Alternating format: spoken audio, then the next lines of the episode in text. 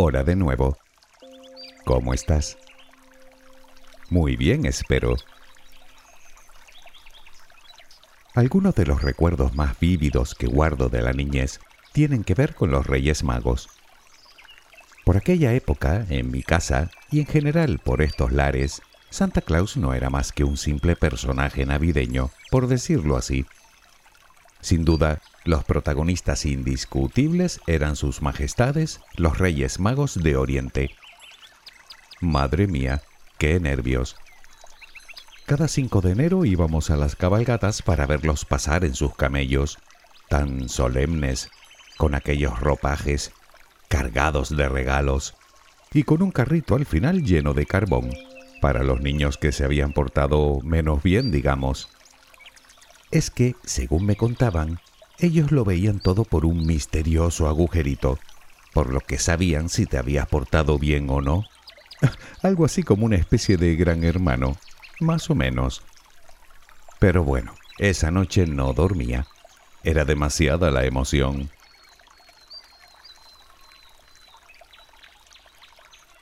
Pero en realidad, ¿qué sabía de los Reyes Magos? Bueno, de ellos sabía varias cosas, que eran tres, Melchor, Gaspar y Baltasar, que llegaron a Belén desde Oriente guiados por una estrella para regalar a Jesús recién nacido oro, incienso y mirra. El oro sabía lo que era, pero del incienso y la mirra ni idea. Lo que sí tenía meridianamente claro es que en la madrugada del 6 de enero esos mismos hombres venían casa por casa dejando regalos. El cómo lograban hacerlo era fácil de entender. Al fin y al cabo, ¿no son magos? La pregunta que hoy me hago es, ¿realmente qué sabemos de los Reyes Magos, aparte de lo que dice la Biblia? ¿Quiénes eran? ¿Cuántos eran? ¿Eran reyes? ¿De dónde venían? ¿Qué vieron en el cielo? ¿Por qué esos tres regalos concretamente? Y una pregunta más, ¿existieron realmente? Hace un par de años, por estas mismas fechas hablábamos de la Navidad y de sus orígenes. Entonces pudimos constatar dos cosas. La primera, que históricamente no tenemos evidencias ni datos precisos de cuándo, dónde y cómo nació Jesús. La segunda es que lo que hoy llamamos Navidad es una mezcla de tradiciones y culturas, algunas de ellas tan antiguas como las pirámides de Egipto. Pues con los Reyes Magos todavía lo tenemos más complicado, pues la realidad es que podría ser todo pura ficción.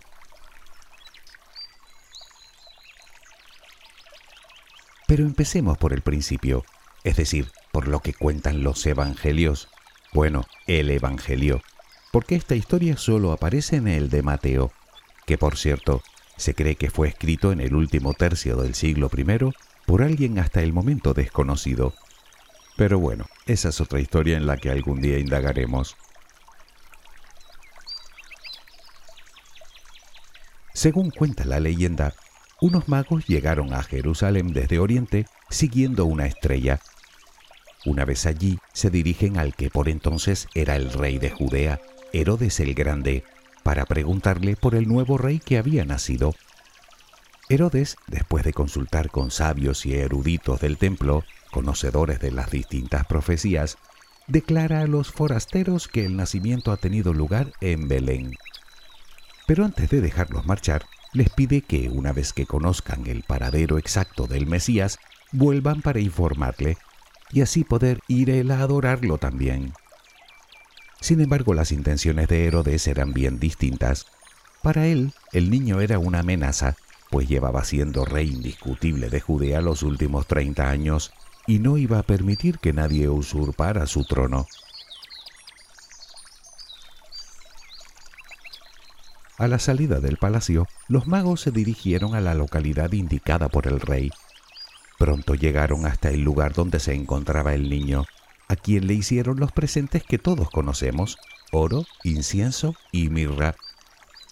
Una vez terminada la visita, durante un sueño, los magos tuvieron una revelación por medio de la cual conocieron las verdaderas intenciones de Herodes.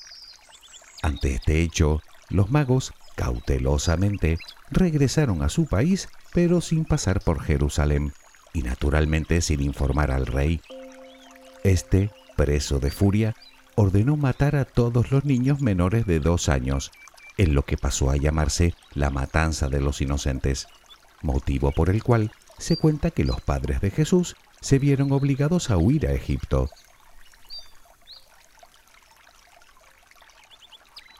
Así es más o menos la historia que todos conocemos. Sin embargo, te habrás dado cuenta de que en ningún momento se dice cuántos eran, ni sus nombres, ni de dónde venían, ni lo que vieron en el cielo, ni siquiera se les llama reyes, sino magos, término que casualmente se usaba peyorativamente, puesto que la magia ya estaba prohibida por el judaísmo de la época. Pero vayamos por partes. Según la leyenda, los magos llegaron a Belén siguiendo una estrella. Entonces, ¿por qué preguntaron a Herodes? ¿No tenían ya su guía? En cualquier caso, ahí no está el mayor de los problemas, sino en el cuándo, que tampoco lo sabemos. Nuestra cronología de antes y después de Cristo fue creada por un monje romano llamado Dionisio en el año 523. Sin embargo, este monje cometió diversos errores a la hora de fechar el nacimiento de Jesús. El primero fue saltarse el año cero, es decir, que pasó del año 1 antes de Cristo al año 1 después de Cristo, por lo que ya tenemos un año de desfase. Además, Dionisio dio por bueno el dato de que Jesús había nacido en el año 28 del reinado del emperador César Augusto, pero lo que él no sabía es que durante los primeros años de su mandato a Augusto se le conoció como Octaviano, hasta que cuatro años después el Senado romano lo proclamó como Augusto. Por todo esto, los historiadores calculan que Jesús no nació en el que ahora conocemos como año cero, sino entre el 4 y 7 antes de nuestra era. Pero sigamos. Si Herodes se guió por las indicaciones de los magos para matar a todos los niños menores de dos años, es obvio que Jesús hacía como mínimo varios meses que había nacido. Lo que nos lleva a preguntarnos qué hacía la familia de Jesús en Belén meses después del nacimiento, cuando se supone que residían en Nazaret. Todo esto hace suponer no solo que los Reyes Magos no estaban presentes la noche del nacimiento, sino que cuando llegaron el niño tendría ya entre varios meses y cerca de dos años de edad. No obstante, y esto es importante destacarlo, no existe ningún escrito de la época que mencione el asesinato en masa de niños por toda Judea, ni el más mínimo indicio arqueológico. De haber sido cierta la historia, es más que probable que alguien contemporáneo hubiera narrado tal atrocidad, empezando por los propios romanos, que eran cronistas empedernidos.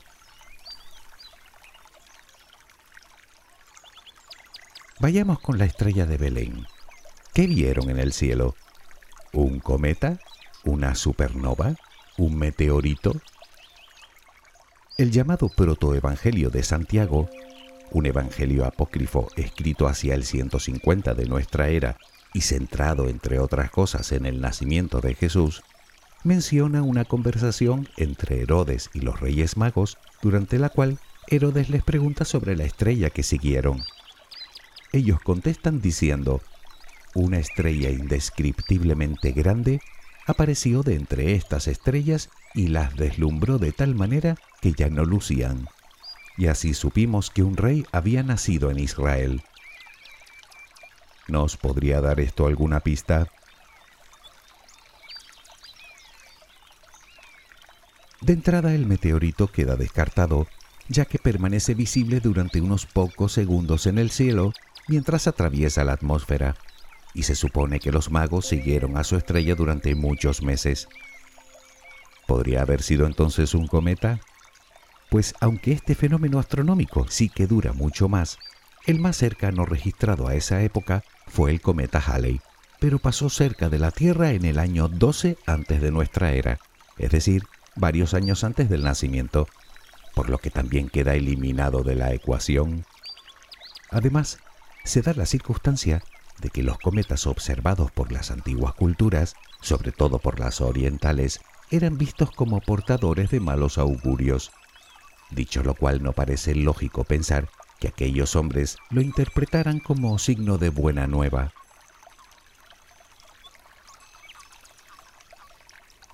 Y una supernova. Resulta que esta teoría ya fue puesta sobre la mesa nada menos que por el célebre astrónomo Johannes Kepler en el siglo XVII.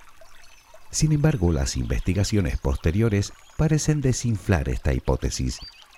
Como sabes, una supernova es la muerte de una estrella gigantesca que desaparece con una descomunal explosión.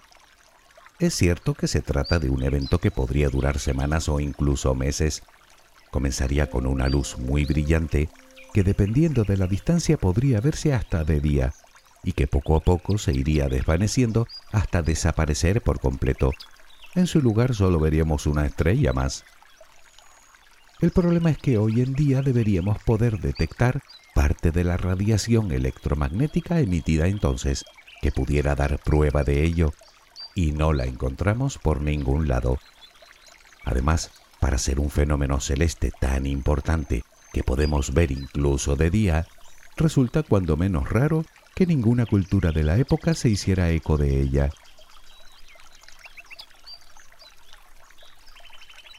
Lo que nos queda es la conjunción planetaria, es decir, dos o más planetas que se acercan mucho en sus órbitas y que desde la Tierra apreciaríamos como uno solo más brillante que de costumbre.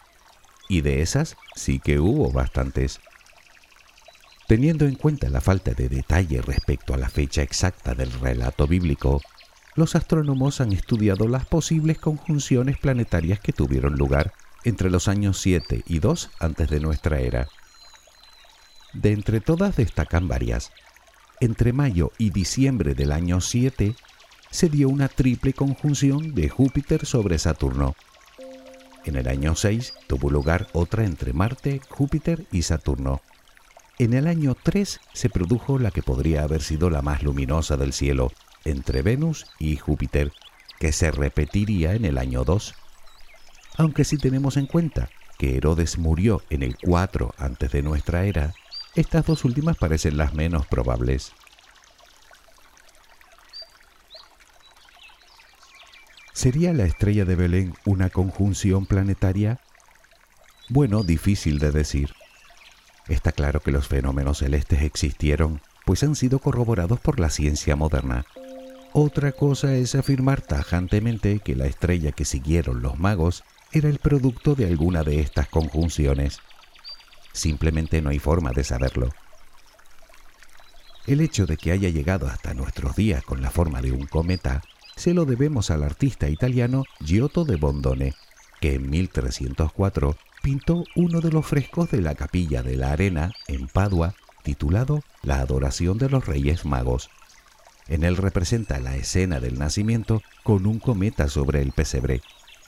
Aunque parece ser que lo pudo haber pintado así, influenciado por el cometa Halley que había pasado tres años antes. Pero sigamos. Centrémonos en los personajes en sí, en los magos. ¿Por qué el término de magos? Bueno, parece ser que se trata de una traducción errónea. El término en griego es magoi y se tradujo al latín por mago. Sin embargo, la palabra no tenía nada que ver con la magia, sino con la sabiduría. Su origen lo encontramos en la lengua persa, magusha, que significa precisamente sacerdote. Casualmente, ese era el nombre que recibía una especie de casta de sacerdotes procedentes de Persia y Babilonia, por lo que más que magos parecían ser sabios o doctores de la tradición oral o astrólogos, o puede que todo a la vez. Pero entonces, ¿de dónde sacamos que eran reyes? Bueno, esa parte de la historia aparece en el siglo III de nuestra era, un tal Orígenes, un escritor eclesiástico de la época considerado padre del catolicismo en Oriente, por los regalos entregados a Jesús, oro, incienso y mirra, deduce dos cosas. Primero, que tres regalos pertenecen a tres personas diferentes, por lo que debían ser tres. Y segundo, que por el tipo de regalos, quienes los traían debían ser gente pudiente, por lo que estableció que esos hombres debían ser reyes.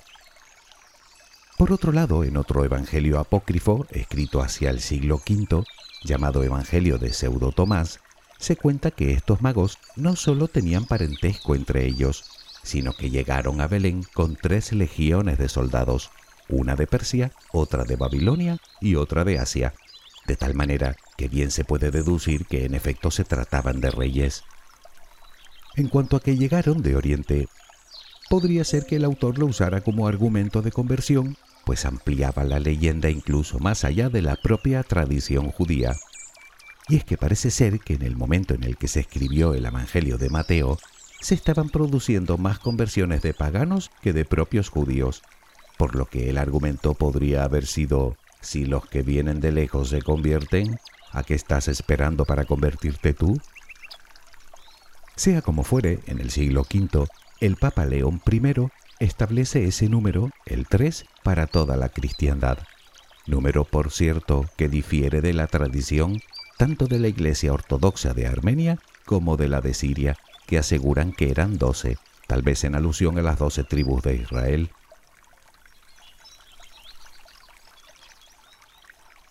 Un siglo más tarde, en el siglo VI, aparecen por primera vez en un fresco en una iglesia de Rávena, también en Italia, con sus nombres Melchor, Gaspar y Baltasar, y además con indumentaria persa.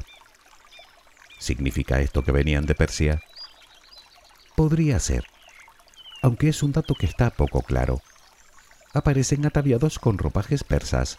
Sin embargo, no eran los persas los que mejor conocimiento tenían del cielo, sino los babilonios, cuya tradición astronómica se remonta varios siglos antes de nuestra era. Parece ser que un fenómeno astronómico de cierta envergadura hubiese sido mucho más importante para estos últimos que para los persas, para los cuales un acontecimiento celeste de esta índole no hubiera tenido mayor importancia.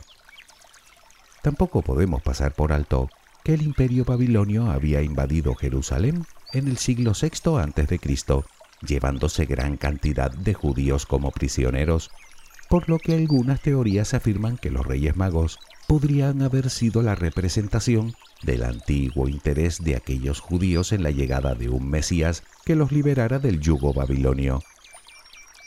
Sin embargo, eran precisamente los sacerdotes persas los que ofrecían a su Dios los regalos mencionados, oro, incienso y mirra. Es como si de alguna manera, a propósito o no, se mezclaran ambas civilizaciones. La controversia sobre el origen de los Reyes Magos llega hasta hoy, aunque me temo que nunca pasará de ahí.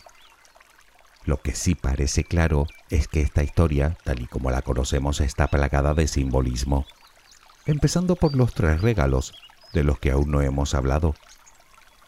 El oro fue entregado por Baltasar, que representa la autoridad y la soberanía, es decir, el regalo que se le hace a un rey Gaspar entregó el incienso, que como sabes es un preparado de resinas aromáticas usado, al menos en aquella época, exclusivamente con fines religiosos, por lo que el incienso es el regalo que se le hace a un dios. Melchor fue el encargado de regalar la mirra. La mirra es una resina aromática que se extrae de un árbol y que se utilizaba sobre todo para embalsamar, lo que representa de alguna manera la humanidad de Jesús.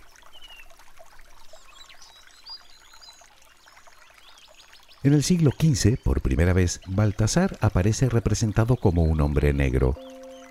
Y es que los tres reyes magos ya no solo representaban las tres razas conocidas durante la Edad Media, sino las tres edades del hombre. Me explico. A Melchor se le representa como un anciano europeo de larga barba blanca, a Gaspar como un hombre asiático de mediana edad y con barba pelirroja, y a Baltasar como un joven africano de esta manera, en la historia quedaban representados todos los hombres de los tres continentes conocidos en aquel momento, Europa, Asia y África.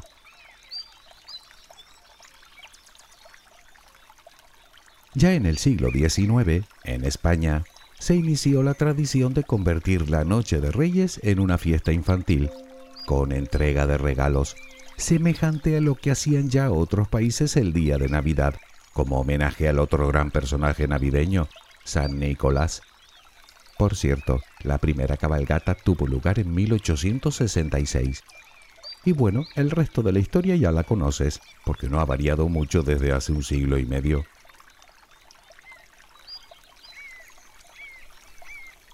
Como comprenderás, solo hemos dado unas breves pinceladas a la enigmática y sin embargo entrañable historia de los Reyes Magos. Hoy en día seguimos sin saber quiénes eran, ni cuántos eran, ni de dónde venían. De hecho, los investigadores opinan que lo más probable es que se trate de un mito, de una historia que simplemente se ha ido enriqueciendo y adornando con el paso de los siglos. De hecho, parece ser que pudo haber empezado como fruto de una campaña de conversión que mostrará al mundo la veracidad de la nueva religión. ¿Quién sabe? En cualquier caso, sean reales o no, te confieso que, hoy por hoy, los considero parte de mi vida. Y he llegado a la conclusión de que, independientemente de lo que cuente la historia, creo que el mundo es un lugar mejor con ellos que sin ellos. Si me preguntas, yo ya he escrito mi carta a los Reyes Magos. Espero que traigan al menos algo de lo que pedí. Amor, salud, felicidad, paz y prosperidad. Para mí, para ti y para todos los seres humanos de este mundo. Y por supuesto, si puede ser, seguir gozando de tu compañía. Con eso me conformo. Bueno, también les pedí unos calcetines, que nunca vienen mal. ¿Qué? ¿Ya le has hecho tú la carta? Aunque tal vez pensando yo, creo que en este momento la pregunta más relevante es, ¿te has portado bien este año? Espero que tengas una luminosa jornada. Hasta muy pronto.